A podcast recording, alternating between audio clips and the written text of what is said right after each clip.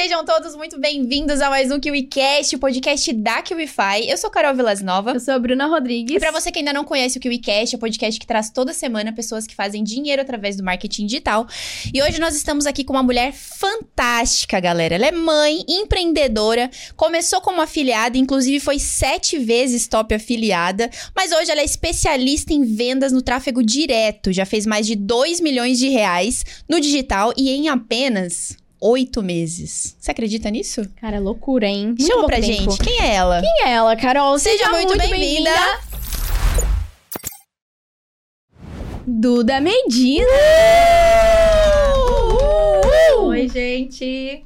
Prazer estar aqui. Uma honra, na verdade. A honra e o prazer é todo, todo nosso. É nosso. sempre ótimo receber uma mulher fantástica que, inclusive, fez um milhão na e tá aqui recebendo a sua premiação. E é hora da Parabéns. gente conhecer mais e aprender mais com você. Exatamente. Eduarda, caramba, 2 milhões aí em 8 meses, que loucura, hein? Acho que não é pra qualquer um esse, esse ganho aí que você teve, né? Mas antes de a gente falar aqui melhor sobre como é que você fez isso, como é que você teve esse resultado, conta um pouco pra gente da tua história, como era a sua vida antes e como é que o que te levou a entrar no mercado digital. Vamos lá, gente. Senta que lá vem história, né? São Senta. 34 anos de história. é isso aí. Mas, brevemente, né? Eu me formei como advogada, né? E depois já fiz de um tudo na vida, tá? Por quê? Porque eu sempre fui follow the money. E, infelizmente, na advocacia foi difícil, assim, ter um, um- um ganho é, proporcional ao trabalho. Então, já fui vendedora de loja, já vendi brigadeiros, já fui fotógrafa, enfim, fiz de um tudo aí nessa vida. E aí, quando eu conheci o marketing digital, foi ali bem na, na pandemia mesmo, tá? Comecei como afiliada, ali, bem do topo, da base ali da pirâmide, né? E foi uma escola pra mim, de fato. E ali, eu já era mãe nessa época, né? Minha filha tinha um aninho, quando eu comecei como afiliada. E ah, foi, tudo foi acontecendo muito naturalmente, tá? E aí, como afiliada, né? Eu fui afiliada do nicho de viagens barra renda extra, né? Então, uma renda extra com um mecanismo diferente, né? De viagens ali, de milhas aéreas. E consegui me posicionar no mercado dessa forma. Fiquei um ano como afiliada. Fui sete vezes top afiliada também, né? Como você comentou. Aham. E foi uma verdadeira escola ali pra mim. Ah, depois disso, né, conheci o tráfego direto, né, o PLR, para ser assim mais exata, né, que o PLR a gente ficou popularmente conhecido o tráfego direto como PLR, né, mas apesar da gente não entregar PLR. E foi isso que na verdade foi a grande virada de chave ali da gente também, quando a gente foi pro tráfego direto. Então, a partir daí a gente conseguiu ter os grandes resultados que a gente teve. Não, mas conta aí pra gente como é que foi o seu início com o digital mesmo, porque imagino que deve ter sido difícil.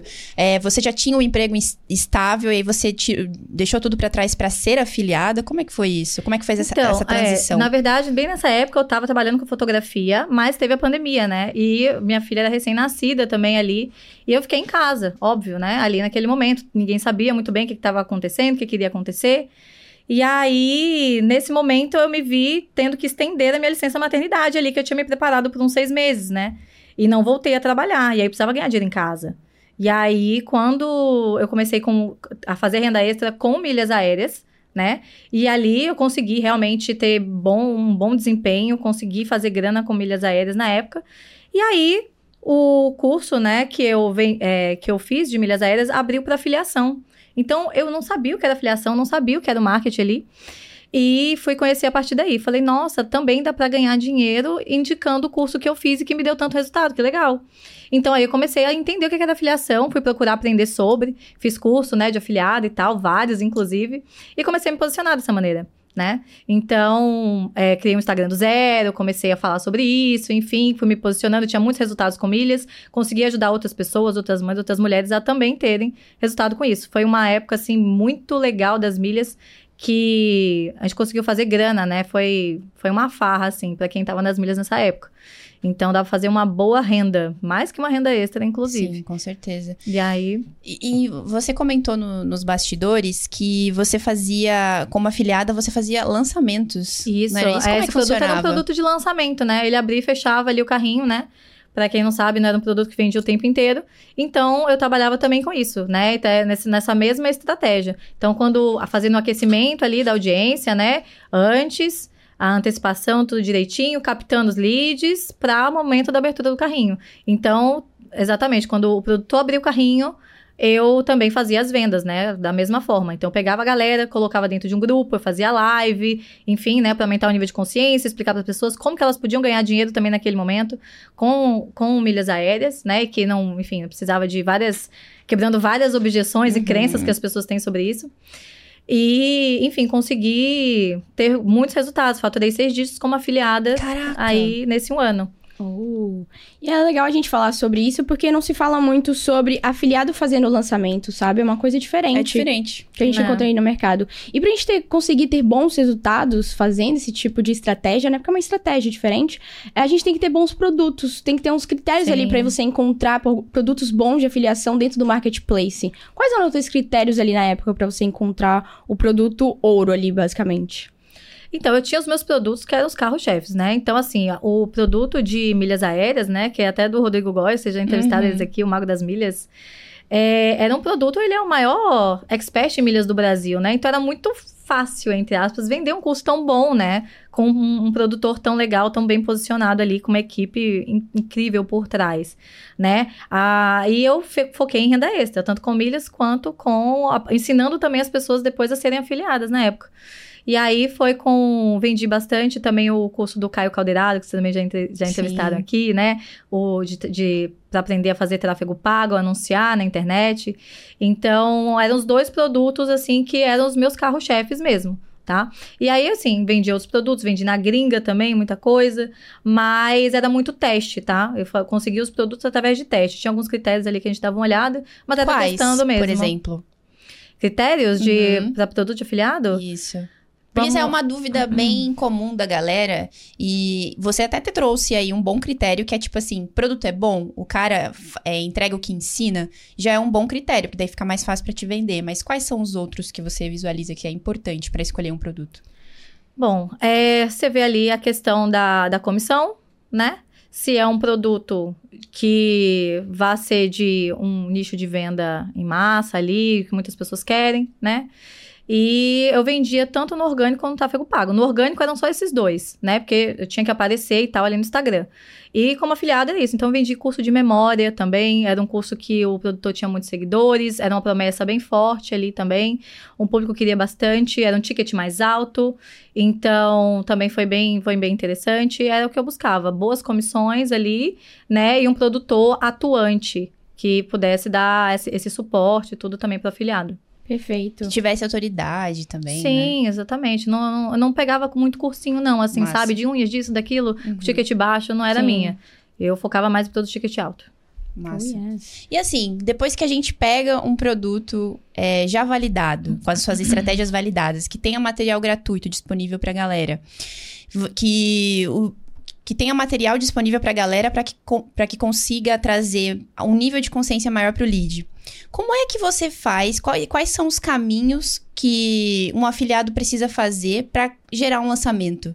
Porque essa é uma estratégia diferente das estratégias tradicionais de mercado de afiliados. Nunca ninguém falou sobre isso aqui, que eu acho que é lançamento meteórico, né? Que é quando um afiliado faz o seu próprio lançamento baseado num produto que já existe. Uhum. Quais são os principais caminhos que ele faz depois de já ter um produto validado e já ter esses materiais criativos para poder atrair a galera?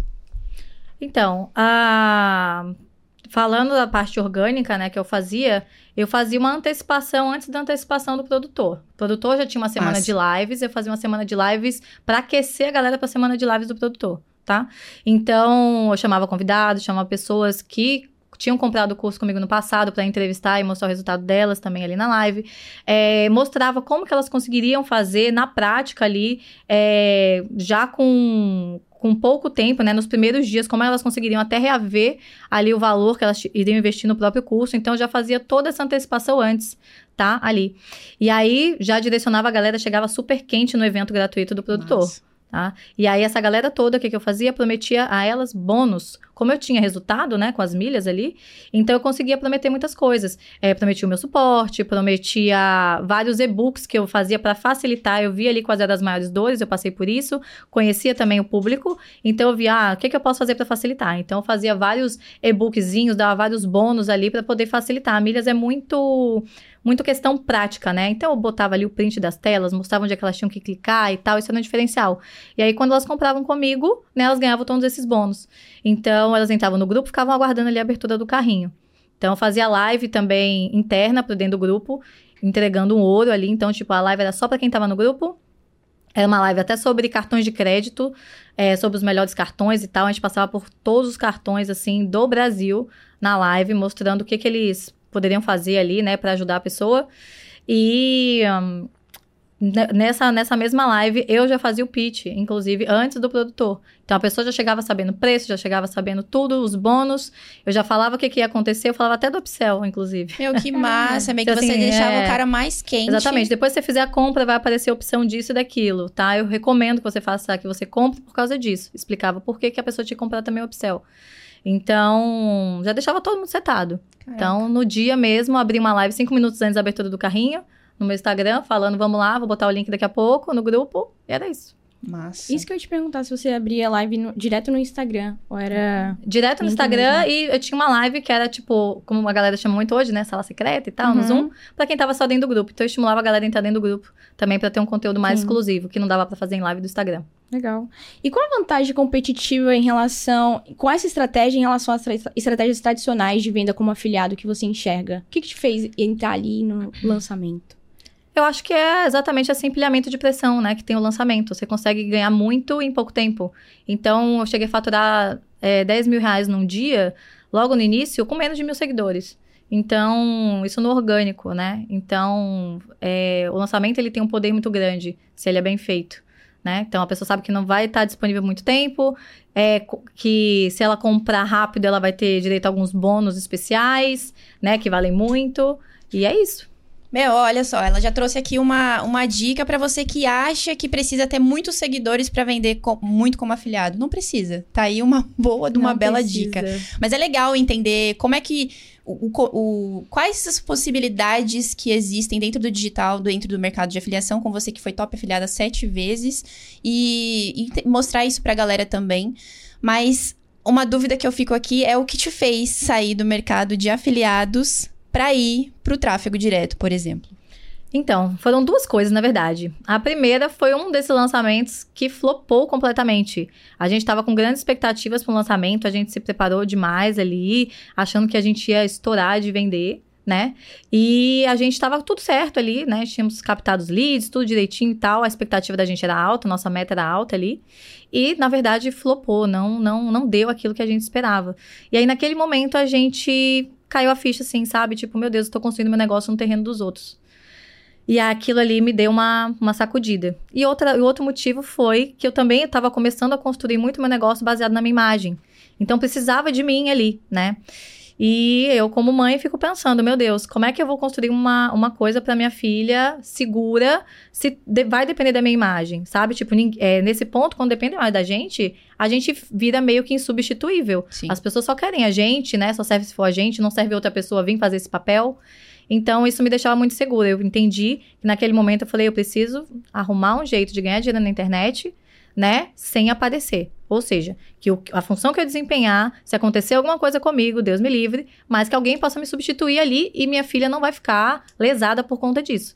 Então eu falei, eu tenho que desassociar os meus ganhos da minha imagem.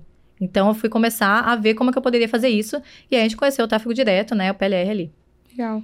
E falando, entrando justamente nesse tópico de tráfego direto, o que, que é tráfego direto? Porque às vezes eu fico na, na dúvida mesmo, sabe? Porque tem tráfego direto e tráfego pago. Qual a diferença desses dois tipos de tráfego?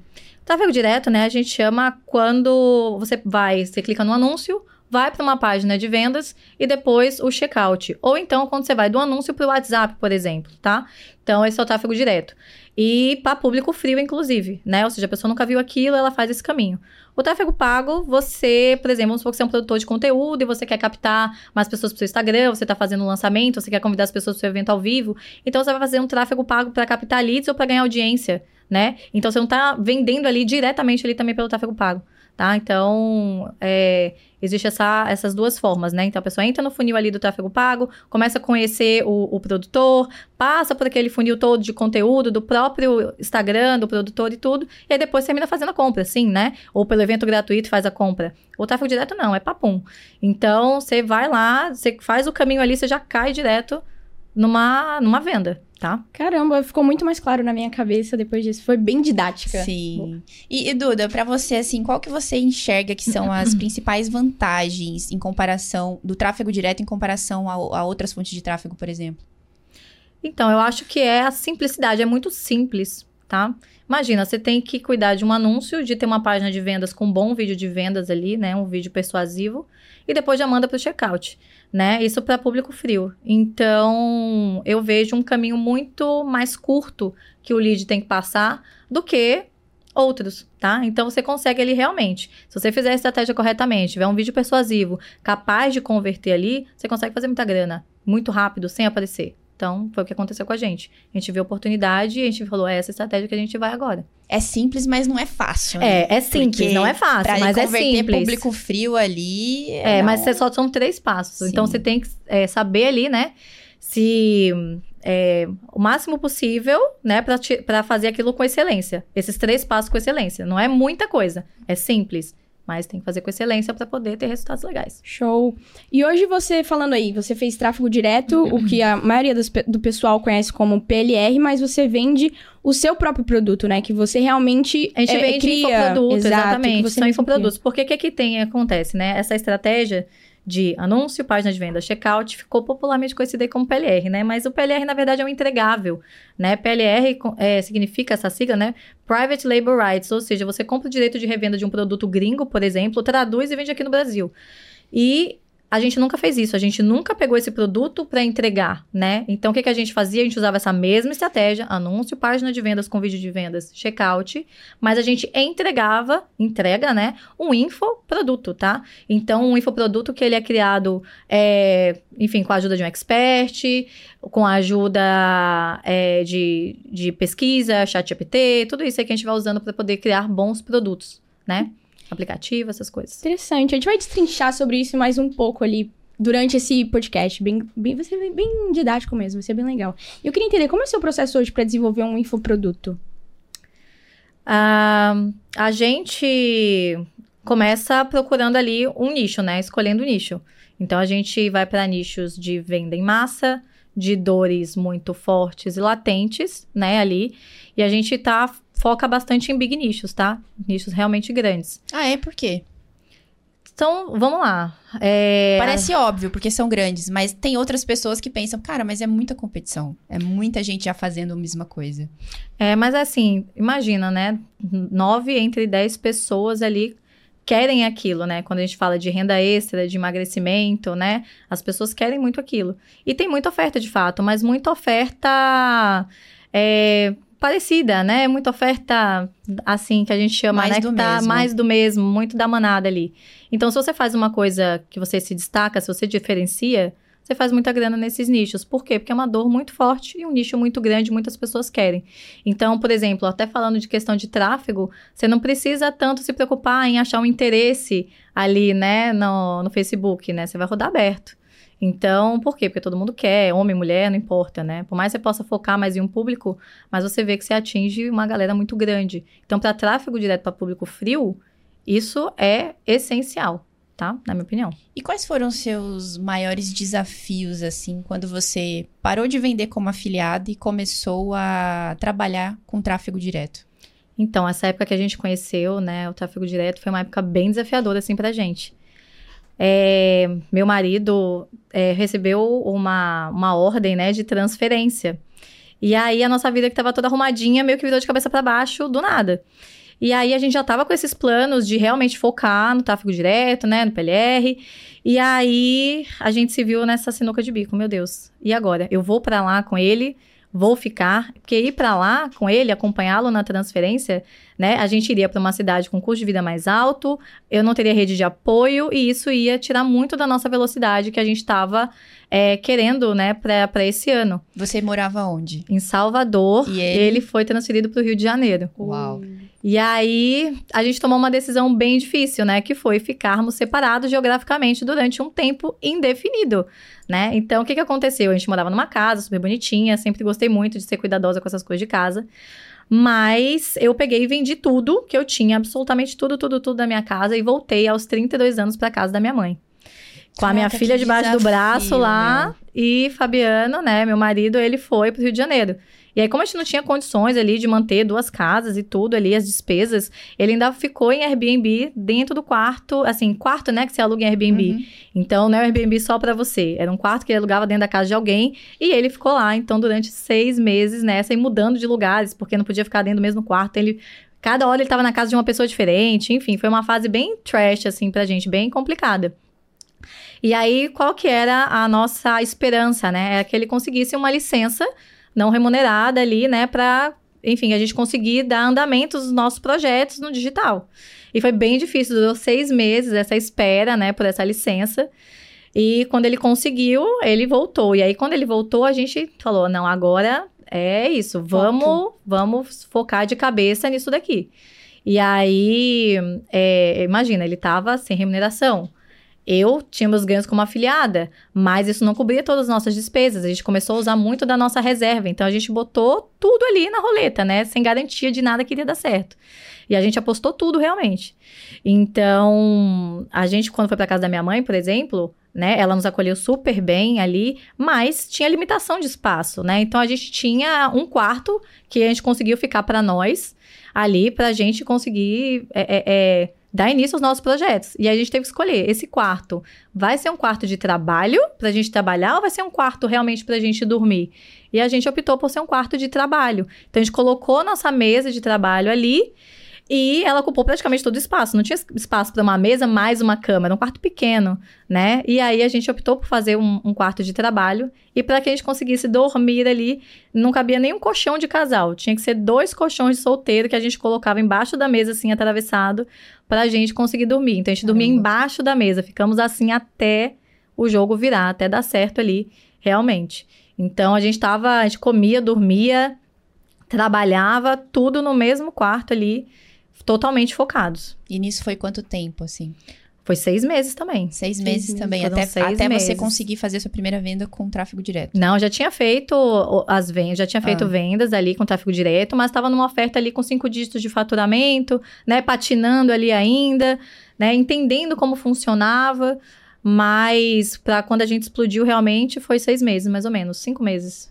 E qual foi o momento de virada de chave que vocês tiveram para entrar ali no digital? Vocês estavam ali com pouca reserva, já não tinha mais, mas vocês pegaram um dinheirinho ali e falaram, cara, vou investir nisso aqui porque eu sei que se eu fizer isso, eu vou para frente. Eu tinha muita clareza de que iria dar certo em algum momento, né? Então só precisava dar certo no tempo certo do dia que a gente tinha. Era muito isso. Só precisava acertar uma oferta. Precisava, exatamente, acertar uma oferta de mudar a sua vida. E isso é muito real, só prova viva disso. Então, a gente começou a, exatamente, trabalhar muito, muitas horas por dia, trabalhar de madrugada, né? Que era o horário que eu, que, que eu tinha realmente, né? Ele até conseguia trabalhar mais de dia, mas eu praticamente só nas madrugadas.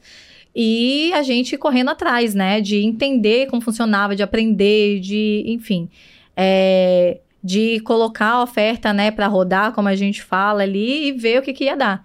Então a gente ficou muito tempo nisso, né? Escolha de nicho e tal, enfim, aprendendo sobre isso, porque eu era boa como afiliada, mas eu estava vivendo pela primeira vez o tráfego direto, né? Ali, entendendo como funcionava, que é bem diferente ali, né? Dos produtos que vendem e tal, é outra estratégia completamente diferente. Então, por mais que eu tivesse uma bagagem como afiliada, ali tinha muita coisa nova, eu tive que desenvolver outras habilidades, né? Inclusive copy, tudo isso, né? uhum. né? Ou seja, não é uma copyzinha de uma mensagem que você manda de uma live, não, é uma copy de um vídeo de vendas, né? Um vídeo de vendas de 30 minutos minutos. Outro nível de dificuldade. É outro nível de dificuldade, entendeu? Então eu tive que, né, me realmente me capacitar para poder dar certo. Isso em pouco tempo, com dinheiro contado, com tempo contado, tudo isso aí. Nesses seis meses ainda não era uma certeza que ia dar certo o tráfego direto. certeza a gente nunca tem, né? Uhum. Porque a gente faz no digital, é isso, a gente começa sem garantir de nada. Mas eu tinha uma clareza. Por quê? Porque eu via, alguém fez. Se alguém fez, eu tô um passo de conseguir. Alguém Perfeito. foi lá e fez, então eu vou conseguir também. Eu preciso entender o que, é que essa pessoa fez, o que, é que ela sabe que levou ela a ter os resultados que eu ainda não sei. Então eu tinha muito essa clareza. Tipo, eu sei que dá certo né? Eu já tinha feito as primeiras vendas, a gente já estava faturando cinco dígitos ali, né? Cinco dígitos baixo, 10 mil, 20 mil reais ali. Então a gente falou: não, esse fenômeno acontece, a gente faz essa estratégia, a pessoa passa o cartão. Então, tipo, conseguimos fazer isso. Agora, como que a gente consegue? Porque o nosso objetivo era realmente mudar de vida, né? Enriquecer, e é isso, ganhar dinheiro com marketing. Então, como é que eu faço agora para ter uma oferta de seis dígitos, de múltiplos seis dígitos, de sete dígitos? Então, a gente queria entender esse game, era isso que a gente precisava, né? Por quê? Olha, meu marido, essa licença dele durava dois anos. Ele é funcionário público. A gente precisava, pelo menos, ali para tudo isso valer a pena, né, de um de uma boa renda, né? Precisava que desse muito certo ali. Então a gente sempre buscou, a gente não queria, a gente não estava satisfeito com esses cinco dígitos, sabe? Uhum. A gente precisava de mais. Entendeu? Precisava e queria mais. E assim, você falou aí que a gente tá sempre a uma oferta de fazer a nossa vida dar certo. E para antes, depois de desenvolver um bom produto, precisa criar uma boa oferta para ele. Uhum. Como é qual foi o seu processo, na verdade, de criação de uma boa oferta que fez o seu game virar de cinco dígitos para seis? Então, engraçado isso, né? A, a gente tava nessa, nessa, nessa coisa toda ali, com pouca grana, com tempo contado, e aí a gente teve a oportunidade de ir para um evento presencial. E para mim fazia muito sentido ir para esse evento, né? Eu falei, cara, lá tem as pessoas que têm resultados e elas sabem, e a gente precisa entender o que, é que elas sabem, né? Então, para mim foi muito clara essa necessidade para esse evento.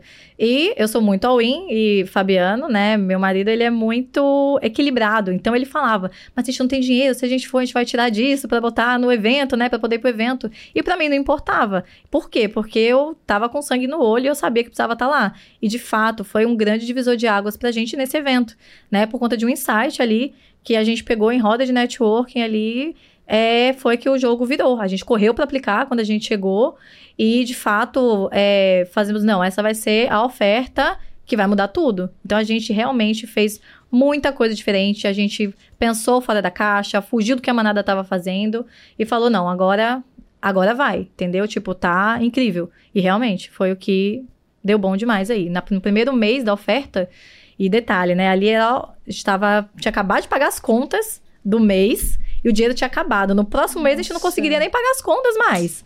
Tava naquele sufoco. E foi o mês que a oferta deu certo. No primeiro mês a gente já fez 100 mil reais, seis dígitos ali, né? É, no segundo mês, 350 mil. E aí, em cinco meses, um milhão. Por causa e... de um insight que você pegou no evento presencial. Exatamente, Caramba. networking. Então, a gente realmente, tipo, faz muita diferença você estar nessa ambiência sabe? É, como eu disse, a gente sabia o básico já, né? A gente já estava realmente em mentorias, a gente já estava com cinco dígitos de faturamento, a gente já sabia o que precisava fazer, mas faltava o que, que essa galera tá fazendo, né? Ali, faltava muito isso. Tipo, por que, que alguém tem seis dígitos, sete dígitos fazendo isso e eu não consigo? Então foi isso que a gente conseguiu ali entender melhor o que, que a galera tava fazendo e a gente correu para aplicar também. Ô, Duda, agora a pergunta que não quer calar e eu sei que você quer que eu faça. Qual era, qual foi esse insight que fez você sair dos 5 para o 6? Dos 5 para o 6, eu acho que ele é muito valioso pra gente dar assim. Vamos botar uma meta? Podemos. Você Boa. concorda em botar. Olha, aí é com vocês, cara. eu, eu espero que vocês batam essa meta. Qual seria a meta? O que, que você acha de a gente colocar aí 150 mil views oh, uma faça meta... uma live falando desse insight aí que vai mudar o game de muita gente. Eu acho justo. Justíssimo. Eu acho justo. Então já vo... aproveita e compartilha, né? Compartilha, inclusive deixa seu like, porque acho que esse episódio aqui pode mudar o seu game. Pode ser o, o, insight que você tá precisando, Exato. tá? Agora sim, Concordo. aproveitando que estamos aqui com uma especialista hoje em criação de ofertas que convertem público frio. Explica pra galera de forma prática, num passo a passo que eles possam aplicar em casa também como criar uma boa oferta? Uh, vamos lá. Então, a uh, primeira coisa é se diferenciar, tá? É se fugir da manada. Como você falou, tem muita concorrência, muita gente no mercado, só que muita gente ruim. Muita gente que tá só replicando sem saber o que tá fazendo, tá repetindo ali mil coisas e tá esperando resultado. E não é assim que funciona, né? A gente sabe que o marketing é capaz de ser altamente escalável, dar muita grana, mas você tem que gastar ali o neurônio, sabe? Tem que realmente pensar ali no uhum. que você está fazendo, entender qual o processo, não sair repetindo e, e, copiando e replicando ali sem entender o que está rolando. Então, primeira coisa, se diferenciar, fugir do que a manada está fazendo, né? E pensar como a pessoa que você quer vender, né? Então, é, quando você escolher ali um bom nicho, né? Um nicho, como eu falei, de venda em massa, uma dor forte, uma dor latente, que tenha muito apelo, né? Você vai começar a fazer a tua oferta. E aí, vamos lá, você vai pegar um script validado de ofertas, né? Tipo John Benson, Stephen George, que você sabe, né? Que são grandes copywriters americanos, que são scripts de copy que todo mundo usa, de fato. Por quê? Porque é validado, porque é bom, é persuasivo, funciona muito bem para essa estratégia. Então, quem sou eu para querer mudar esse, essa, esse script? Porém, você pode adicionar ali elementos de alta conversão em cada bloco dessa copy, tá? Então você pode fazer diferente. Então, é, um script, gente, ele tem que funcionar como uma bússola, né? Ele não é para ser copiado e colado lá, mudando algumas palavras. Então você tem que usar ele para te nortear ali, mas você vai adicionando ali elementos de alta conversão para você conseguir realmente ter um percentual de conversão na página bom. Então, por exemplo, o que mudou o nosso game ali, por exemplo, foi isso. A gente conseguir uma conversão na página acima de 1% de conversão, que já é oferta de múltiplos seis dígitos, né? Hoje a nossa conversão vai de 1.6 a 1.8 de conversão na página. Isso é fora da média, Sim. né? Acima da média ali. Então, você adicionar isso, né, na sua, na sua copy, né? Você fazer uma boa pesquisa de público, entender o público, pensar como ele pensa, né? O que, que ele quer, o que ele precisa, quais são as dores ali, faz total sentido. E além disso, disfarçar muito bem a sua mensagem de vendas, né? De conteúdo, tá? Não dar ar de vendas também ali. Então, prestar bastante atenção nisso. Você foi perfeita na tua colocação. Inclusive, você falou aqui de elementos. Quais elementos são fundamentais aí para deixar uma oferta atraente? Você consegue, assim, o que, que a gente fez, né? Quando a gente fez essa oferta nossa que mudou o nosso game total ali, a gente foi adicionando elementos ali milimetricamente nessa copy, né, nesse script que já é validado. Então, em cada bloco da copy, a gente adicionou um desses elementos e a gente conseguiu validar dessa forma. Depois que a gente conseguiu essa oferta, a gente foi replicando esses elementos para vários outros nichos, várias outras ofertas, é, tanto no Brasil quanto fora. A gente passou também esse mesma, essa mesma estratégia, né, para os nossos amigos que também validaram, hoje nossos alunos também.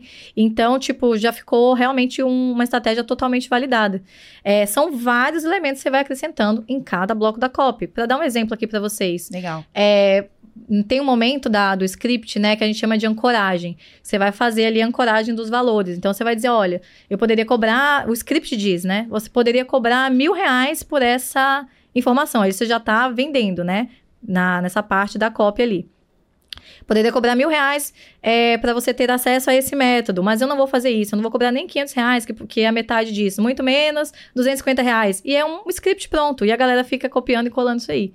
E a gente faz uma ancoragem que a gente chama ancoragem nichada. É uma ancoragem para o nicho, por exemplo, né? Focada no nicho. Então, vamos supor que eu estou no nicho de maternidade, que o meu produto é sobre amamentação, certo? Vamos pensar assim. Então, eu poderia falar isso. Olha, esse conteúdo é maravilhoso. Você não vai precisar pagar mil reais por ele, nem 500 reais, que seria a metade, muito menos 250 ia ser o script comum que todo mundo faz. A gente não faz assim. A gente, por exemplo, o que, que a gente faria nesse, nesse exemplo de nicho? Né? A gente poderia falar assim: olha, é, você sabe, né, que até os seis meses de vida, o seu bebê ele só pode se alimentar ou de leite materno ou de fórmula infantil. Ele não pode comer sólidos, no caso, né? Uma dessas duas coisas. E você é, tá tentando amamentar e tal, não tá conseguindo. Caso você não consiga, o que, que vai acontecer? Você vai ter que colocar o seu filho para tomar fórmula infantil. Uma lata de fórmula custa, sei lá, 90 reais. Uma lata de fórmula dura três dias. Em seis meses, seu filho vai ter consumido, sei lá, 380 latas de fórmula. Isso dá um equivalente a 4 mil e poucos reais. Mas você não precisa, mas calma. Com o nosso método, você vai apenas, por 12 vezes 19 e tanto, você vai ter a chance de amamentar o seu filho, dar o melhor alimento do mundo para ele e sem precisar gastar essa fortuna com fórmulas infantis. Então, você consegue fazer com que a pessoa fala, realmente, você tem razão. Então, tipo, é muito mais forte quando você faz uma ancoragem, que é voltada para o nicho, por exemplo, do que você fazer um script que não quer dizer nada só para você chegar ali no seu valor. Né? Então você consegue fazer a pessoa pensar, a pessoa realmente vai refletir, você vai colocar tudo isso na tela, né? Na, na sua VSL. Você vai provar tudo que você está falando. Você pega ali o, o, a, o valor da fórmula infantil, pega lá da farmácia, o print, coloca tantos reais. Aí você vai falar, não sei quantas mil latas de fórmula em seis meses. Pede pro editor botar todas as latas de fórmula ali na tela, assim, ó, pá, um monte. E no final, quatro mil e poucos reais que você vai gastar em fórmula. E, não, e mesmo assim, não vai estar tá dando o melhor alimento do mundo pro seu filho. Então a pessoa fala, realmente, eu preciso disso, eu tenho que testar. Realmente é muito barato. Eu podia estar tá gastando quatro mil reais em fórmula. Eu tô gastando só 12 vezes 19 reais para poder ter acesso a esse método maravilhoso que vai fazer com que eu consiga amamentar meu filho.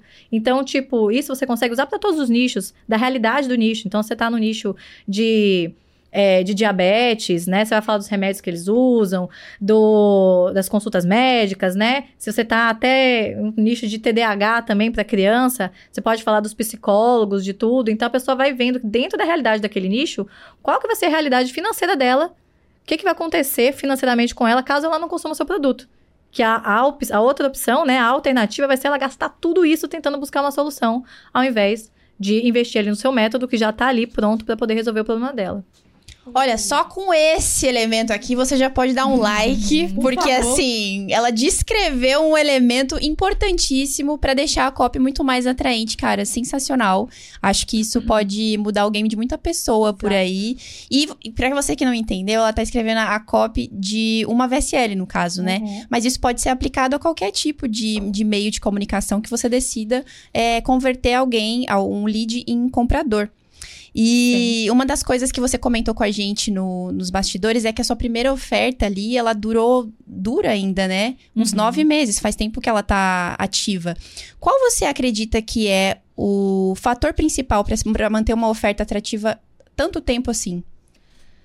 Então, como sempre, né? Você, como eu falei, você fugir da manada ali, se diferenciar, né? Hoje a gente dita as regras desse nicho total as tendências desse nicho. Foi uma oferta que realmente, por mais que ela dê uma oscilada, mas ela se perpetua no tempo. Né? É um público que se renova também muito, né? Então, isso ajuda.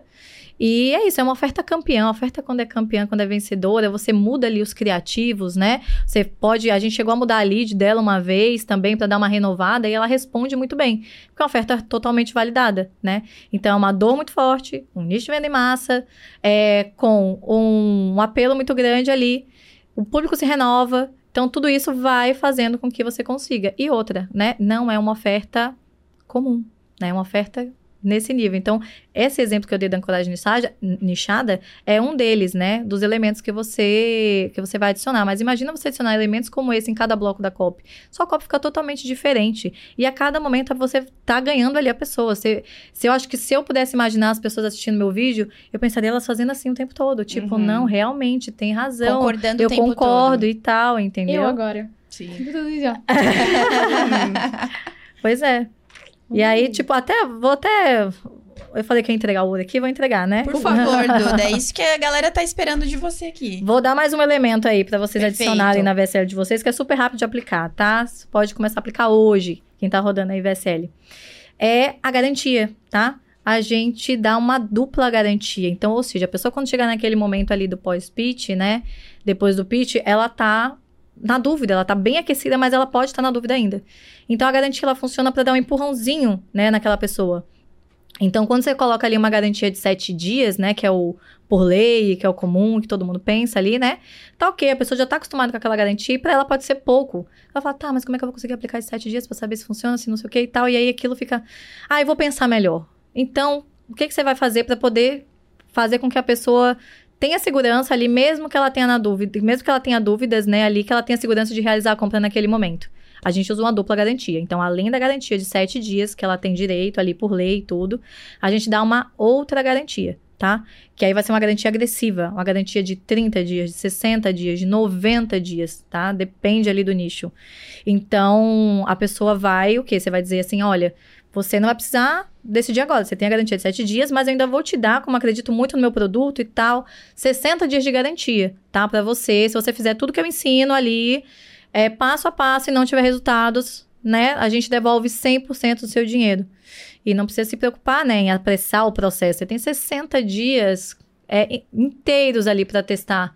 Então, isso faz com que, com que a pessoa fique tranquila. Ela fala: "Não, eu vou dar o benefício da dúvida, eu vou comprar, porque eu tenho 60 dias de garantia. Isso é mais do que suficiente para ver se é legal ou não". Então, funciona como um empurrãozinho para quem tá na dúvida. Então, isso também aumenta a conversão. Se você não coloca isso, você faz só os sete dias que todo mundo faz, a pessoa tá na dúvida, você perde ela. Então, a intenção é o quê? Fazer a pessoa é, se sentir é, burra de não, não comprar, comprar, sabe? Então, assim, não, não é possível. Se eu não comprar, eu estou cometendo um erro.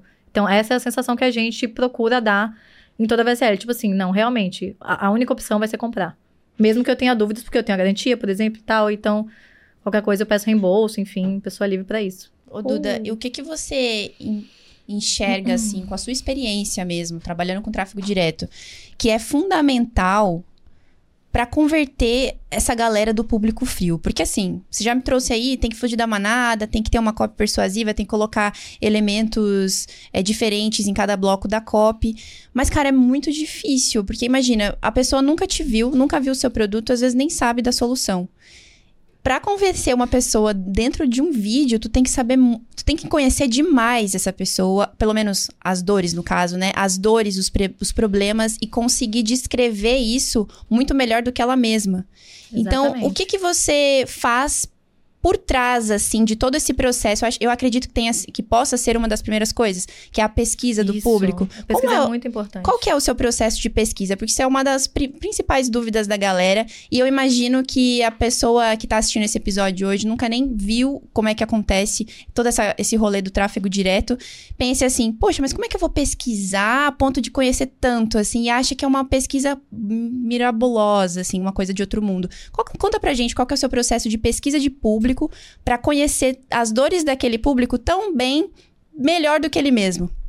Então, existem várias formas que você vai fazer uma pesquisa. Hoje, a pesquisa é uma parte importantíssima da nossa, da nossa operação, né? Porque é a partir da pesquisa que a gente desenvolve todo o resto. Então, você pode. A nossa pesquisa ela é super completa, né? Então, ela leva um tempo, é a parte mais demorada da nossa oferta de fato ali, da Tem construção da oferta, ali. é a pesquisa, porque é ali que você vai ter os, os elementos que você vai usar para justamente conseguir converter esse público. Então, vamos lá. Primeira, primeira coisa que você vai fazer, você vai começar a pesquisar sobre o assunto, né? Então, você vai ter acesso ali a os conteúdos que você vai ver quando você pesquisa sobre isso no Google, no YouTube, no Instagram, quais são os experts que estão falando sobre esse assunto. Você vai ver também quais são os livros best-sellers sobre esse assunto. E você vai entender o que, é que as pessoas estão comprando, o que, é que elas entendem hoje como a melhor solução para aquele problema, né? É, você vai também começar a espionar ofertas desse nicho. Você vai ver se tem outras ofertas desse nicho. Então, assistir as é, outras VSLs sobre esse nicho, se houver, tá? Então, independente de estar tá escalado ou não, né, assistir o maior número de ofertas sobre isso. Ver se tem alguma coisa lá na gringa, né, nos Estados Unidos, ClickBank, tudo ali, alguma oferta gringa sobre o assunto para você assistir também. E aí você vai começando a entender quais são as dores, o que, que aquele público quer, quais foram as soluções que ele já tentou e não conseguiu, né? Então, para você entender o que, que você pode oferecer, entender quais são as dores dele. Exatamente, tipo, mais do que ele propriamente dito. Então, tipo, quando você está fazendo toda essa pesquisa, você vai cate catalogando, perdão, uhum. catalogando tudo ali, para você conseguir mapear o seu público tá? Então, ali, por exemplo, é, quando você tá no vídeo do YouTube, né, que a galera muito fala, ah, olha ali os comentários e tal. Sim. Ali você consegue pegar muitas frases de efeito, você consegue pegar um ângulo muito legal ali. Consegue também, às vezes, ver histórias reais para você conseguir também adaptar na parte do seu storytelling. A gente gosta muito, na parte da história da VSL, de usar histórias reais, não inventadas, né? E por quê? Conectam muito mais, tem muito mais força. Então, é, outra coisa também, olhar até ofertas de encapsulados sobre o assunto. Você consegue ali pesquisando, né?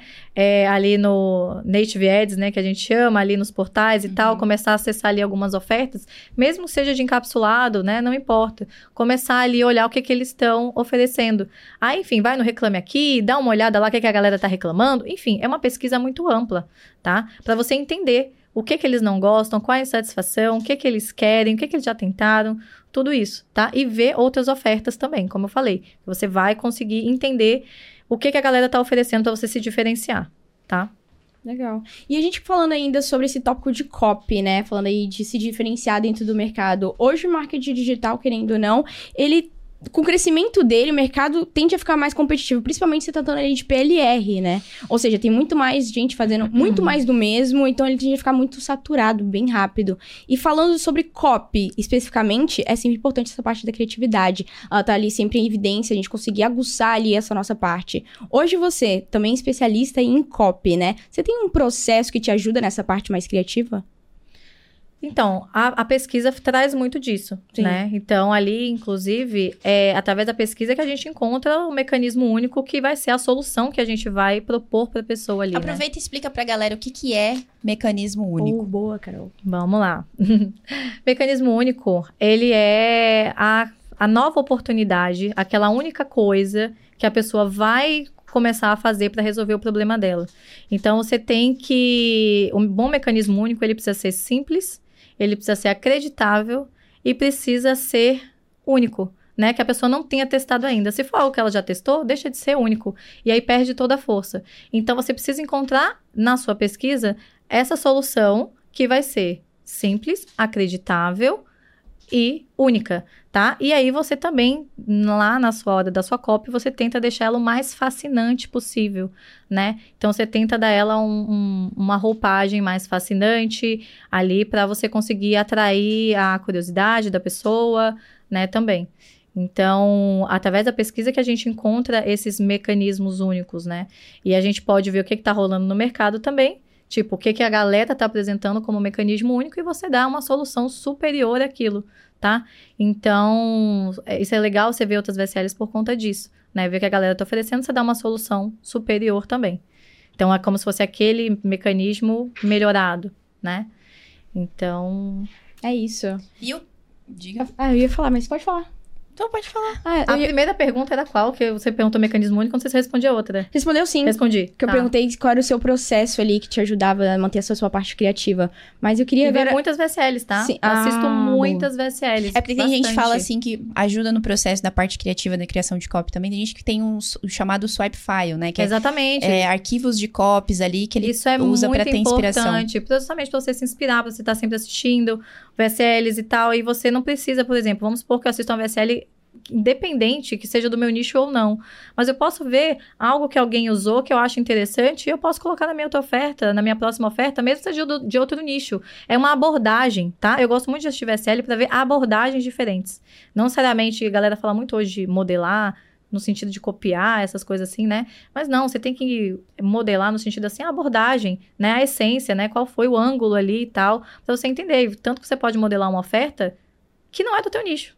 Porque você não vai fazer cópia, você vai entender ali qual foi a abordagem. Nossa, ele usou esse ângulo, ele falou assim. Que foi daquele exemplo que a gente estava citando no almoço da VSL, que a pessoa usou para outro nicho. Né? Exatamente, né? entendeu? Então, é, é isso. Agora, para tráfego direto, Duda, o que, que você acha que não pode, de jeito nenhum, faltar numa copy?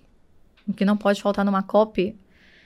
Olha, uma boa lead tá? O que, que, é a lead? A lead é o início da VSL, né? Aqueles primeiros, enfim, pode variar ali de um minuto a cinco minutos ali da, do início da VSL. É a parte que você vai vender a visualização do vídeo. O que capta a atenção. O que capta a atenção. Então, o que, que acontece? Às vezes você tem uma copy maravilhosa lá pro final, né? Tipo assim, você vai fazer, o seu mecanismo único é excelente, é, né? A, a sua explicação do mecanismo do problema, mecanismo único é fantástica.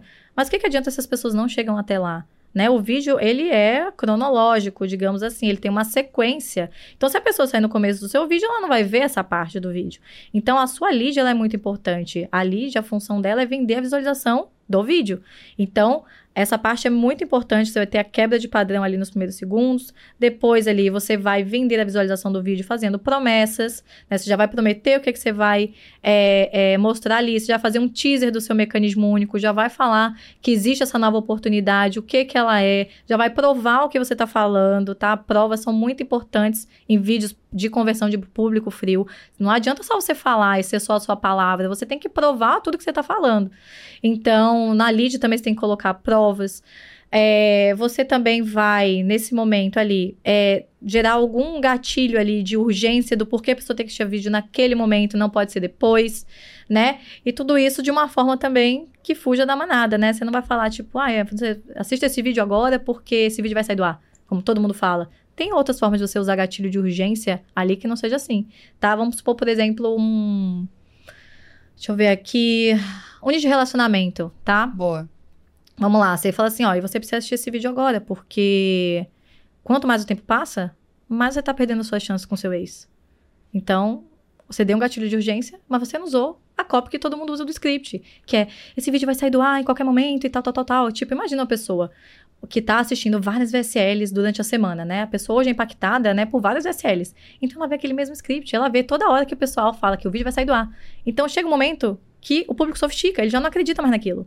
Então, se você tem que furar o nível de sofisticação ali, você tem que ser é, dar uma plausibilidade real ali, né? Não, você tem que assistir esse vídeo agora, porque Quanto mais o tempo passa, mais você tá perdendo suas chances com seu ex, por exemplo, nesse exemplo que eu dei. Então, você fazer tudo, fazer tudo isso direitinho na lead, você conseguir vender a visualização do vídeo, para mim é o que não pode faltar. Porque aí depois o resto, a pessoa já entendeu que ela precisa ficar ali no teu vídeo, ela já entendeu a promessa, o que, é que ela vai ter ali assistindo o vídeo, né? E você consegue desenvolver o restante da copy. Mas a lead é o mais importante, porque a lead é o que vai fazer realmente a galera ficar no teu vídeo ali e conseguir consumir o resto da tua mensagem de vendas. E baseado na sua experiência, assim, existe um tempo é, específico que tenha que ter o vídeo para conver converter público frio, por exemplo? Ou depende do nicho? Depende do nicho. Você tem que ver o nível de consciência do público ali, tá? Então, por exemplo, tem nichos de ganância que a gente chama, né, que é renda extra, que você não precisa convencer muito. Então, você pode, pode ser mais breve, você não precisa ficar explicando e repetindo e é uma não sei dor latente, né? É, você não precisa, né? Mas, por exemplo, nicho de emagrecimento. Cara, o público já testou muita coisa também, né? Então, o público já tá calejado. Então, às vezes, você precisa explicar teu mecanismo melhor. Você precisa aumentar o nível de consciência daquele público, né? Melhor ali. Então, você fazer uma VSL mais longa, né? Por mais que até a retenção seja menor, o público seja muito mais aquecido ali no pitch, tá? No momento da compra. Então, eu diria que varia ali do nicho. Apesar também de que alguns nichos, copies curtas ali de até 15 minutos também, convertem super bem a depender do nicho, tá? E um ponto interessante é justamente você conseguir ter essa comunicação bem alinhada ali com o seu público, que é totalmente frio, né? Você entender mais ali do problema e da dor do que a própria pessoa que você tá ali lidando, né? Oh, yes, isso é muito bom. E ó, uma questão, é, falando assim sobre VSL, que a Carol entrou aqui nesse papo. Quais são os elementos que eu preciso ter numa VSL para aumentar minha conversão? Então, é, você vai fazer primeiro, né? Você tem que pegar um script validado, né? Como a gente falou, já John Benson, Stephen George, para começar a ser a sua bússola ali da tua VSL, né? Da tua copy. Então, você vai seguir aquilo, só que você vai fazer de uma forma que você fuja da manada, adicionando elementos, como eu dei exemplo, da coragem nichada, da dupla garantia e tal. Você conhecendo seu público, você vai fazer, você vai falar das dores, você vai falar da história real, tudo. Vai ficar muito mais persuasivo ali e mais único, tá? Então a pessoa vai assistir, é como eu falo, eu tenho, eu tenho a, a a, quando eu tô fazendo a cópia, eu imagino muita pessoa fazendo assim enquanto ela tá assistindo meu vídeo, sabe? Então, o tempo todo, imagina, se você tá falando um monte de coisa, você tá provando, usando várias provas, ali também para provar o que você tá dizendo, você tá trazendo uma nova oportunidade, que é um mecanismo único, você tá fugindo da manada, e você tá imaginando a pessoa assim, isso, isso aqui é que ela tá concordando. Se ela tá concordando com o que você tá falando ali, né, você tá usando até muitas vezes a crença que ela tem ao seu favor, como copywriter ali, é, para ela poder ajudar com que ela realmente acredite ali em tudo que você está falando e concorde, o resultado é uma alta conversão. E uma alta conversão no tráfego direto que a gente fala, tá? É tipo 1%. 1% das pessoas caem na página. Vamos lá, é público frio. A pessoa clicou no teu anúncio, caiu na tua página, tá? 99% dessas pessoas não vão comprar. Isso é normal. A uhum. gente já é, já é esperado. A gente precisa de 1%, de 1,5%, tá? E essas pessoas compram. Então, isso aí já é uma oferta de múltiplos seis dígitos. Caramba. E o negócio é trazer mais cada vez mais pessoas para a oferta. Exatamente. Você tem que trazer um custo baixo, o maior número de pessoas, porque estatisticamente você vai vender mais, né? Ali na conversão, desse 1%, 1,5% de conversão. E qual que é o seu processo para trazer gente pra caramba pra oferta? Bons criativos, Criativo que, é. Inclusive, tem é o oxigênio a, a copy, da escala. O, a copy do criativo também, que é muito Sim, importante. Sim, a copy do criativo é muito importante, né? Ali o criativo é o oxigênio da escala. Então, testar muitos criativos. Você não consegue escalar se você não tiver criativos, né? O tempo todo. Então, a gente entendeu isso também. A gente tem uma frequência de criativos bem alta, ali, um volume de criativos que a gente Quantos, testa. assim, que vocês testam simultaneamente? Olha, por semana a gente deve testar uns 30, por aí, tá? Para é cada muito. oferta. É. Então, a gente testa bastante criativo porque a gente tem que acertar nos criativos campeões ali. Então, um criativo. É, é, incrível como um criativo se diferencia do outro. Tem criativos que carregam a oferta de fato ali, tá? Se despontam totalmente, são responsáveis ali por 50% das vendas às vezes. E aí você acha esse campeão, você vai fazendo o quê? Você vai fazendo mais do mesmo. Ele deu certo, então vamos replicar ele. Vamos colocar ele agora de outra forma, com outra pessoa falando, com outra headline, coloca ele preto e branco, muda a trilha sonora, muda os primeiros segundos do vídeo, né? Isso a gente chama hoje de criativos infinitos. Quando a gente acha um campeão desse, a gente faz infinitas variações dele ali para poder a gente conseguir tirar o máximo, tá? E é isso, a gente testar muito criativo ali para acertar outros ângulos ali que tenham congruência, né, ali também com a página, isso é muito importante. O que que é essa ter congruência com a página? Ali, então, vamos lá, o seu criativo, ele tem que falar Tipo, a pessoa começa a assistir o seu criativo, ela quer saber sobre aquela oportunidade. Vamos supor que você falou ali é, sobre um, um chá emagrecedor, sei lá. Então, a pessoa ela clicou no seu criativo ali na página, né, para saber mais, porque ela quer saber mais sobre o chá emagrecedor, certo? Então, se ela chegar na sua página e a headline tiver, por exemplo, é, sei lá, estudo científico comprova é, emagrecimento rápido, sei lá, algo assim. Que não fale do chá. É isso que eu quero dizer. Que não tenha uhum. congruência com o chá. Aquilo ali vai afetar no seu play rate. A pessoa entrou para ver a continuação do chá. Então, a congruência é essa. O seu criativo tem que estar congruente com a sua página, ou seja, com a sua headline e, de preferência, também com o começo do seu vídeo, com a lead. Então, tudo isso tem que conversar muito bem, porque ela está passando por esse funil, a pessoa. Então, ela foi atraída por aquilo no criativo, ela quer ver mais sobre aquilo. Então, você tem que dar para ela, logo de cara ali, alguma coisa a respeito daquilo né? Então você tem que abrir ali um, um, teaser sobre isso, na sua headline gerar uma curiosidade ainda sobre isso. Então ela vê que ela tá no lugar certo. Eu vejo, às vezes, algumas ofertas que não tem congruência nenhuma. Você clica no criativo, parece, parece que você caiu na página errada, uhum. né? Tipo, ué, mas isso aqui não era sobre um chá emagrecedor? E aí, Sim. do nada, é sobre, sei lá, outra coisa. Pra ver como é que a, a, o processo de comunicação dentro desses funis é extremamente importante, né? Sim, cada fase do funil. Não precisa nem ser uma coisa muito, sei lá, uma coisa muito que não tem nada a ver. Fala, o criativo fala de chá e aí a página tá falando sobre, sei lá, coisas, uma coisa muito, muito diferente daquilo. Mas uma, hum. uma, uma palavra que você coloca ali de errado já faz a pessoa dar aquele chute assim, não, vou sair. Exatamente. Pode toda... dar de vendas e a pessoa fala, ah, esse aqui quer me vender alguma Sim. coisa. Né? Tem, muita gente faz isso. Aí fala, novo método na headline, né? Por exemplo. Então você já deu uma de venda ali. Então ali já é, já é ruim. O ideal é que você é, Pegue a sua página ali, né, e disfarce ela realmente como um conteúdo. Então, faça como se fosse realmente um blog, como se fosse um portal, alguma coisa nesse sentido. Então, a pessoa vai dar um play que ali é mais um vídeo de conteúdo sobre aquele assunto que ela se interessou no criativo, tá? E aí ela vai consumir inocentemente a sua mensagem de vendas.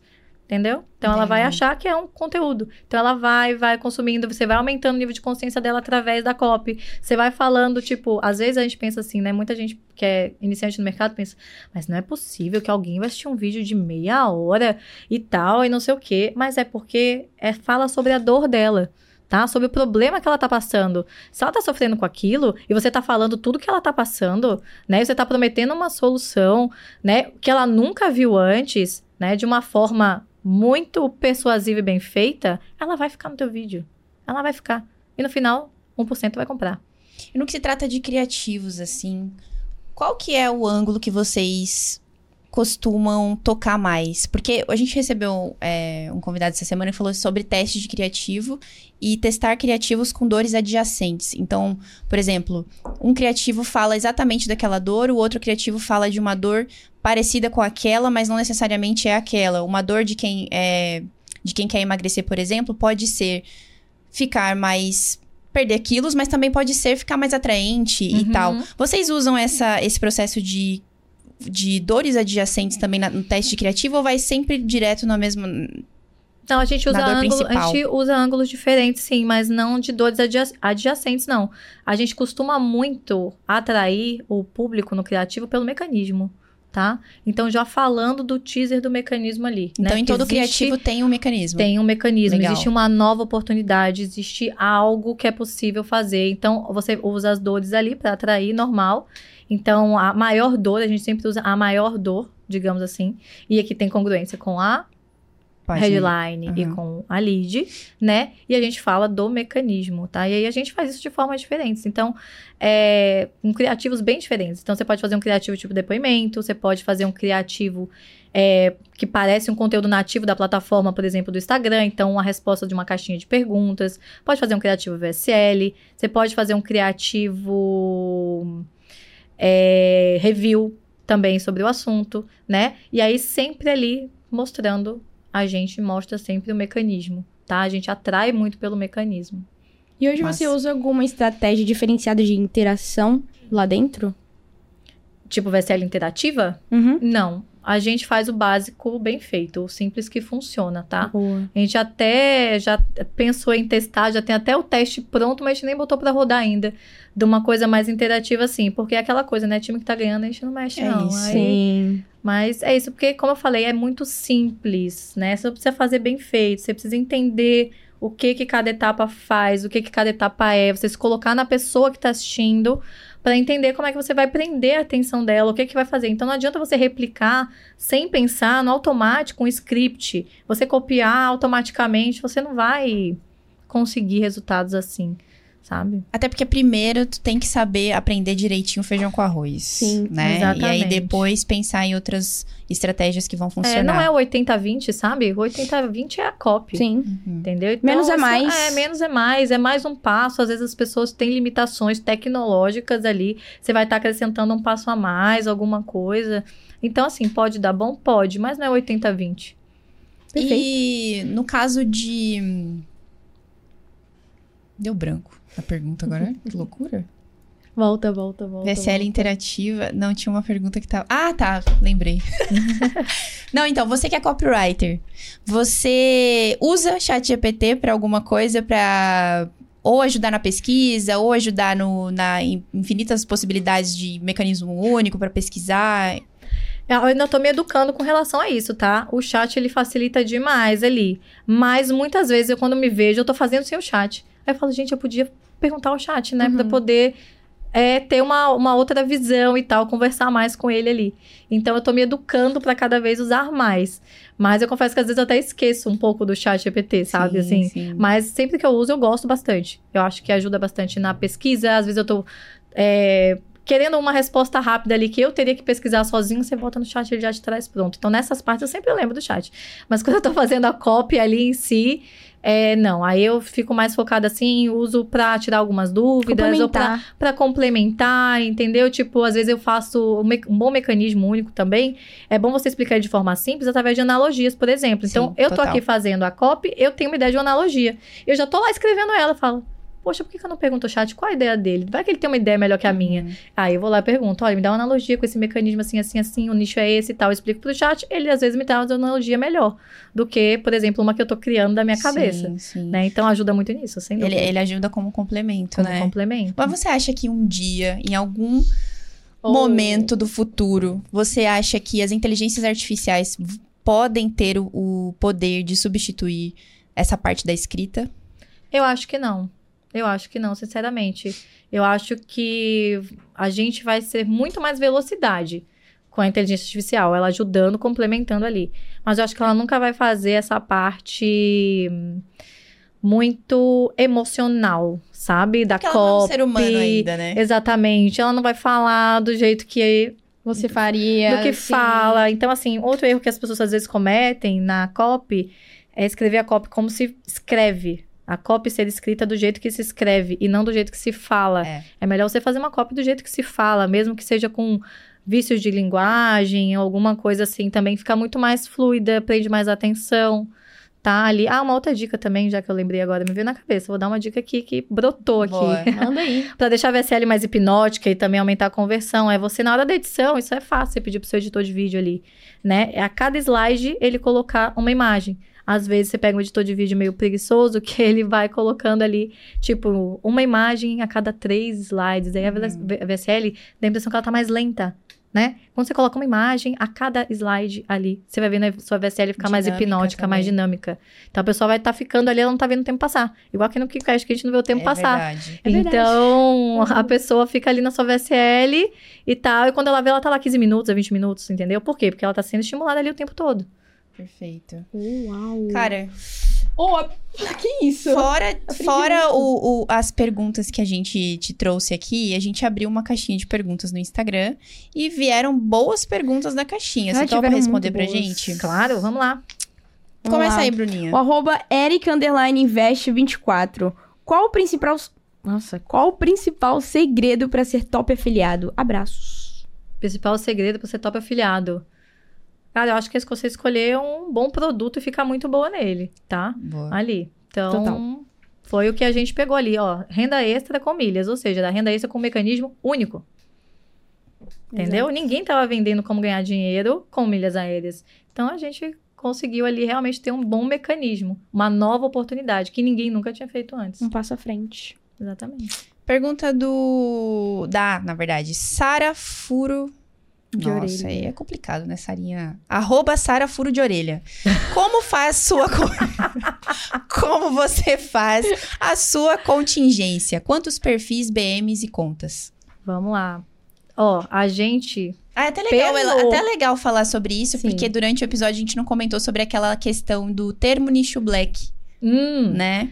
Exatamente. Ó, o nicho black, né? Muita gente está iniciando no marketing, às vezes acha que é um nicho ligado à sexualidade, alguma coisa nesse sentido, né? Automaticamente fala nicho black, quem está iniciando no marketing já, né, acende ali um sinalzinho.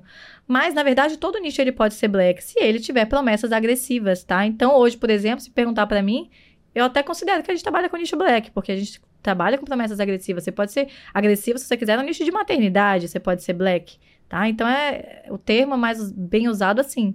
E aí o que, que acontece, né? Você precisa normalmente de mais contingência para isso. Então, o que que a gente faz hoje, tá? A gente penou muito, a gente teve muito bloqueio, teve ofertas lá no início, nossa primeira oferta, que eu não considero a primeira oferta, por quê? Porque a gente nem rodou, porque a gente só levava bloqueio. Ó, o tempo que eu levei para tentar botar ela no ar, que fui bloqueada muito ali, eu entendi que era uma péssima oferta, então eu nem rodei. Foi, seria a minha primeira oferta, teria perdido dinheiro com ela. Ainda bem que Deus bloqueava os meus perfis. Deus do Facebook, né?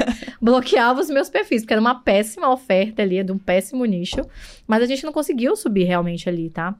E a gente sofreu muito com bloqueio. E aí a gente foi tentar ficar bom em contingência. A gente foi atrás dessas informações, esse conteúdo e tal. O conhecimento é muito importante, tá, gente? Você não vai do nada acordar agora você fazer contingência. Você tem que ir atrás. Sim. Então, a gente tem hoje, porque a gente teve uma dor muito forte, e aí quando a gente acertou a mão, eu ainda tinha medo de ficar sem, sem, sem perfil. Então, eu comprava perfil muito. Eu era louca do perfil. A gente tem mais de 100 perfis na contingência da Oh. gente, por isso. E a gente roda os mesmos perfis, tipo, a gente roda hoje seis perfis há 10 meses sem bloqueio. Então, tem, tipo, 94 lá, por exemplo, que estão parados. De né? Por- contingência. Exatamente, de contingência real. E, tipo, eles não se renovam. Por quê? Porque a gente não tá perdendo o perfil. Então, a gente conseguiu chegar no nível de contingência total, mesmo rodando nichos black, né? Com promessas agressivas ali. Então, o que, que eu recomendo para quem tá iniciando? Pelo menos 10 perfis, tá? Procure perfis reais em vez de perfis farmados ou perfis hackeados, porque é um perfil mais forte. Com relação a. é, a gente usa também multilogin, né? Ali, que é o anti-detect ali do, do IP da máquina.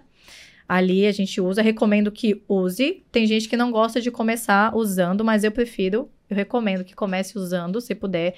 Tem até ferramentas que até 10 perfis são, é gratuito, então não tem essa desculpa de querer investir em ferramenta, tá? É possível você conseguir rodar 10 perfis gratuitamente ali. É, a questão da conexão, né? A gente, que isso mudou muito pra Uhum. gente. Muita gente usa 4G ali para rotear o sinal para cada perfil, para mudar ali e tal, para ter a contingência. Isso é, atrapalhou bastante a gente, tá? A gente, durante muito tempo, a gente achou que estava isolando essa parte da conexão e não estava. Então, hoje, a forma mais simples de você tornar a sua, sua conexão totalmente isolada é você ter um proxy, usar um proxy. Só que a gente não usa o iProxy, que é um, um proxy, é, digamos assim, portátil, sei lá, no celular. A gente usa um proxy residencial. Então, a gente usa um servidor que é, fornece esse IP específico para cada perfil, tá? Então, por, por exemplo, aos olhos do Facebook, eu moro em Salvador, mas aos olhos do Facebook eu tô logando meu perfil em São Paulo, que é o lugar onde tem o servidor do proxy, Legal. Tá? Então, isso também mudou bastante, facilitou muito. A gente consegue agora, inclusive, mesmo viajando, acessar as campanhas sem preocupação de que, ai meu Deus, vai dar lá atividade em comum, que eu estou em vários uhum. lugares e tal. Então, facilitou bastante também com relação a isso. E BMs, é, para escala, para a gente conseguir realmente escalar mais forte ali, realmente cinco dígitos no dia, o que mudou o nosso, nosso game nessa parte foram comprar BMs com gastos, tá? BMs mais antigas que tem gasto, né? Que são BMs que você compra mais caro. Mas vale a pena porque elas mesmas se pagam, tá? Então a gente já chegou a gastar 8 mil reais em uma BM. Mas ela se paga, tá? Em dois, três dias a BM já se pagou e você ficou com esse ativo para a sua operação. E são BMs assim que dificilmente caem, tá? BMs então... com gasto seriam BMs que outras pessoas já trabalharam com elas? é, normalmente grana. a gente compra de tráfego local. Legal. Então, vamos supor que algum gestor de tráfego esteja rodando, né, para alguma empresa ali, já investiu um, uma grana, normalmente roda um nicho white, uhum. né, uma BM mais antiga, de preferência, que é o que a gente sempre procura também. Então, você pega a que já tem mais confiança do Facebook nessa BM e ela também já gastou, o Facebook viu que já, você já pagou aquele gasto, né, então você já tem mais confiança, ou seja, já tem um score melhor, vamos supor assim, essas uhum. BMs. Então, elas seguram mais. Legal. Tá? Pegou aí, Sarinha? Eu devo pra pegar aqui muita coisa. Arroba Denise, Denise W. Jung. Na sua opinião, vale a pena iniciar como afiliada ou sugere partir logo pro direto? Cara, essa é uma pergunta que me fazem muito. Olha aí. Muito, muito, muito, muito. Eu, eu não sei dizer a resposta corretamente. Porque isso varia muito. Eu comecei como afiliada e eu vejo que foi importante, tá? É, essa minha bagagem da afiliação eu meio que construí uma casca grossa, sabe? Assim, porque o mercado digital, ele faz uma seleção natural, tá? Muita gente entra, vroom. Por quê? Porque vê a oportunidade do dinheiro fácil, do dinheiro rápido. Mas quando a pessoa entra e vê que não é bem assim, que tem que trabalhar, que é difícil, as pessoas desistem. Então, o próprio mercado seleciona as pessoas. É a seleção natural do marketing digital.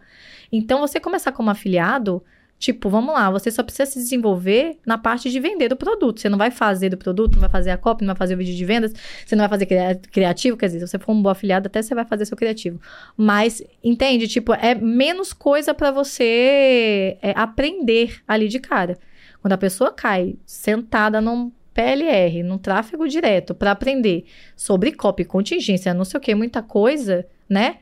Essa, essa desistência, às vezes, pode vir mais rápido, mais, né? Antes da pessoa criar essa casca grossa, tá? Mas, ao mesmo tempo, é por isso que eu não sei responder a pergunta, né?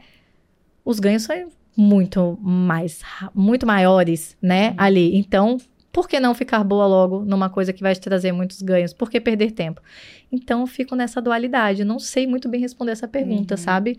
Então, assim, eu não mudaria a minha trajetória, que foi começar como afiliada. Mas, Nossa. se a pessoa tem muita pressa e ela se acha capaz ali de, tipo, não, eu sei que eu consigo me desenvolver bem nessas habilidades, eu vou focar nisso, eu sou uma pessoa super focada e tal. Então, nesse caso, eu acho que iria pro tráfego direto de cara. Pra você foi todo um processo ali, né? Eu vivi todos os processos Exato. do marketing, sabe? Eu comecei ali do, da base total, do zero. Eu fiz um perfil do zero. Então, eu tive zero seguidores, sabe? Ali eu não peguei meu perfil real e transformei. Você passou por todas Passei as por etapas. tudo, exatamente. E isso é muito bom, porque hoje, quando a gente delega pra equipe as coisas, tipo, eu não delego o que eu não sei fazer. Tudo que eu delego, eu sei fazer, eu fiz. Até no nosso início, no tráfego direto mesmo, no PLR, a gente fez tudo. Eu fiz recuperação de vendas, eu, eu, eu recuperei reembolso, é, fiz tudo, né? Fiz é, criativo, fiz tudo. Fiz o produto interno, diagramei, ou seja... Você sabe um pouco de tudo ali. Você tem que ser um polvo, né? Com Sim. muitos braços ali, né? Para você ir para essa estratégia. E a gente fez tudo em um momento sozinhos, nós dois. Até o momento que a gente começou a delegar. Então, tudo que eu delego hoje, eu sei fazer, né? E isso foi importante também. Então, boa. Antes de fazer a última pergunta aqui, tem um comentário da Tayla Vieiras, arroba Tayla Vieiras. A braba do digital, sério. A Duda é nossa inspiração. Todos os dias a gente aprende com você. Ai, que fofa. Obrigada, Tayla. Ela é uma fiel seguidora lá. Olha aí, que massa. Olha, o povo lá é fiel, viu? Minhas guerreiras são fiéis lá. E é uma conexão muito grande. E, inclusive, eu decidi voltar, entre aspas, para o Instagram, mesmo depois da filiação, com tráfego direto, justamente pensando também nessa galera que queria aprender comigo durante um tempo, sabe? Uhum. Existia uma demanda reprimida e eu nunca lancei nada meu, nem como afiliada. Olha aí. Então, Será tipo. Que é o tipo, momento? É, existia essa demanda, muita gente querendo aprender ali também. Então, foi é interessante essa troca, né? Eu penso muito nelas nesse ponto. Então, a galera é muito fiel. Então, a galera fala assim, eu tô aqui desde que era mato e tal, eu vi seus primeiros stories. É muito legal isso. Agora sim, para finalizar a caixinha de pergunta, arroba agência Bona. Quantas pessoas você tem hoje na equipe e quais são os seus planos para o futuro? Vamos lá. Pessoas na equipe. A gente contou, né? Eram seis. Lá na hora até do almoço. Bem chuta. São seis pessoas. Mas é isso, a gente pretende, a gente tá sentindo necessidade de contratar pelo menos mais duas, tá? Ali, porque a gente quer rodar vários produtos ao mesmo tempo, então não quer sobrecarregar ninguém. Uma característica que a gente tem na nossa equipe, que todo mundo que entrou até hoje não saiu, a gente não tem rotatividade, é, é que a gente valoriza muito a galera que trabalha com a gente, né? Então, a gente quer que as pessoas cresçam com a gente também. E isso foi uma coisa que a gente pegou também para montar a nossa equipe. A gente não pegou pessoas necessariamente muito boas naquilo, funcionalmente falando, tipo, ah, quero contratar uma pessoa para fazer criativos. Eu vou então pegar a pessoa melhor criativo do mundo, sabe? Não, a gente foi para pessoa que tinha mais caráter. A gente foi pelo caráter, pelo é, pelos valores ali da pessoa. Então a gente contratou por valores, né, para ter uma equipe todo mundo tivesse alinhado com os mesmos valores. E a gente foi desenvolvendo essas pessoas, dando tempo para elas ficarem boas naquilo ali. E é o que está acontecendo, né, ali. E, enfim, a gente é muito satisfeito com a nossa equipe, de verdade. E os planos para o futuro é, cara, ter, ganhar velocidade. Para isso você precisa ter, aumentar um pouco a equipe ali, né? Porque a gente fez tudo isso numa velocidade mínima. Era para a gente ter feito até mais, tá? Por quê? Porque eu me divido com a minha função de mãe, uhum. né, ali. Ainda assim, apesar de trabalhar muito, eu ainda sou uma mãe super presente. Eu pego lá na escola, levo no balé, sabe? Tipo, boto pra, pra fa faço a rotina da noite dela todos os dias. O sábado e domingo eu não tenho babá, não tenho funcionária, porque priorizo ficar com ela. E isso, obviamente, tira o meu tempo que eu poderia estar no meu negócio ali. Então, nunca abrir mão disso, né? Então, ali tentar sempre equilibrar os pratinhos. E aí, ou seja, como eu quero, vejo que hoje a gente tem condições de ter mais velocidade e eu não quero abrir mão desse tempo com ela, é contratando. Então, a gente quer rodar várias ofertas ao mesmo tempo, a gente vai precisar aumentar um pouco a equipe para conseguir manter nessa função de mãe, porque o tempo não volta, né? É. Então, eu tô numa fase maravilhosa de três aninhos dela ali que eu quero curtir muito, o máximo que eu puder. E ainda assim, eu trabalho muito, tá, gente? Então, o meu dia é todo picado. Eu levo ela na escola, tenho aquelas horas enquanto ela tá na escola. Aí depois é do almoço, né? Tenho mais algumas horinhas. E depois, aí quando ela dorme realmente, que ela dorme mais sete e meia ali da noite no máximo, Aí começa meu dia de trabalho no sentido assim, que eu sento e não levanto. Porque durante o dia, quando eu tô sentando, quando eu tô pegando, engrenando ali, sabe? Você tá pegando o ritmo do trabalho, já dá de eu levantar para fazer outra coisa. Então, eu tenho meu dia muito picadinho. Então, quando chega de noite, depois que ela vai dormir, aí, ó, consigo sentar e trabalhar realmente.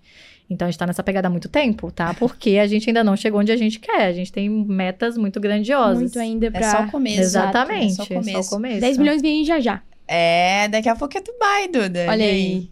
Com certeza, não A super mãe. Mas, Duda, caramba, foi incrível aqui essa aula. Eu tive uma aula aqui com você hoje, literalmente. Eu saí ali de um ponto A pro ponto B, sabe? Em conhecimento ali sobre tráfego direto, que eu consegui pegar literalmente o que é agora. Agora tá na minha cabeça, com certeza. é sobre boa. ali, sobre, você falou sobre criação de oferta, VSL, caramba, foi literalmente uma explosão de conhecimento aqui hoje Ai, pra mim, juro pra você. Obrigada, pra essa foi a minha intenção, de fato, né? Que as pessoas pudessem, pudessem contribuir com essa galera que assiste o Quickcast, que é uma galera assim tão é, comprometida também, né? Que assiste, que tá precisando desses insights, assim, que a gente vai passando que elas podem aplicar imediatamente, tá? Na oferta delas. Então, minha intenção de fato foi contribuir. Que bom conseguir. E você contribuiu pra caramba, com certeza. E olha, a gente tem uma pergunta aqui final que eu queria fazer para você, que é o seguinte: qual mensagem que você gostaria de ter ouvido lá no seu começo no digital que hoje você pode compartilhar para quem está pensando em iniciar no mercado? Vamos lá. Ah, acho que eu diria que tudo é possível, tá? Se você ainda não chegou onde você quer, é porque existe alguma coisa que você ainda não sabe. Oh. Perfeito. É isso. Se isso fosse um anúncio, eu clicava. Eu também. ah, boa. Mas, Duda, muito obrigada pela sua presença. Espero que você tenha curtido o papo. Não terminamos também, né? Não terminamos. Temos presentes. Presentinhos que faz. Presentes. Ai, meu Deus, gente, que, que, experiência. Que Kiwi experiência, como senhores. inimiga da dieta. Temos presentes pra você e pro Fabiano, inclusive. Uhul. Ai, que legal. Olha, já levantou a sobrancelha ali. Eu Ai, obrigada. É literalmente para agradecer sua presença. Gente, eu que agradeço. Canequinha, obrigada pela participação. Obrigada, aqui, achei tudo lindo. Vocês são incríveis, gente. Que experiência, viu? Obrigada, Obrigada. de verdade. Um dia estar aqui já foi um sonho, né? Que Olha saiu, aí. está na realidade hoje. Obrigada por tudo. Quando o Duda fizer os seus 10 milhões e for para Dubai, já temos que fazer no KiwiCast parte 2. Por favor. Também Porque acho. aí já vão ser Contem outros comigo. assuntos muito mais meio e fundo pra gente se aprofundar. Sim. Boa. Podem contar comigo. Duda, e pra Oh, quem yes. ficou nesse podcast até agora e não te conhece, deixa aí suas redes sociais. Vamos lá. Instagram, arroba Eduarda Medina Real. Pode ir lá me seguir, manda um direct. Vim do KiwiCast. Ah, é, até porque você prometeu algo aqui, né? Pois Olha, é, que 150 bater mil 150 mil views. views. Vou fazer uma live falando um insight milionário aí. Que realmente virou nosso jogo. Beleza? Perfeito. Que ela aprendeu lá no evento presencial, que ela pagou para ir no, no evento presencial. Se bater 150 mil views aqui nesse podcast, ela vai abrir no Instagram lá pra vocês. Então, vai ficar de fora, hein? Por bora favor. lá, né, galera? Eu acho que vale super a pena. E pra quem ficou até o final desse podcast, Bruninho, o que precisa fazer? Que lovers, vocês já sabem, ficaram até o final, que eu tenho certeza que você ficou, já deixa aquele super like, comenta aqui o que você aprendeu nessa aula de conhecimento que a gente teve hoje com a Eduarda Medina, se inscreve aqui no nosso canal e ativa o sininho pra você não perder nenhum novo episódio sair aqui do QuickCast. E agora aquele ponto bem importante, né? Carol, aonde a gente se vê? Aonde? No próximo KiwiCast, né? Um compromisso. Eu te Tchau, vejo tchau. lá.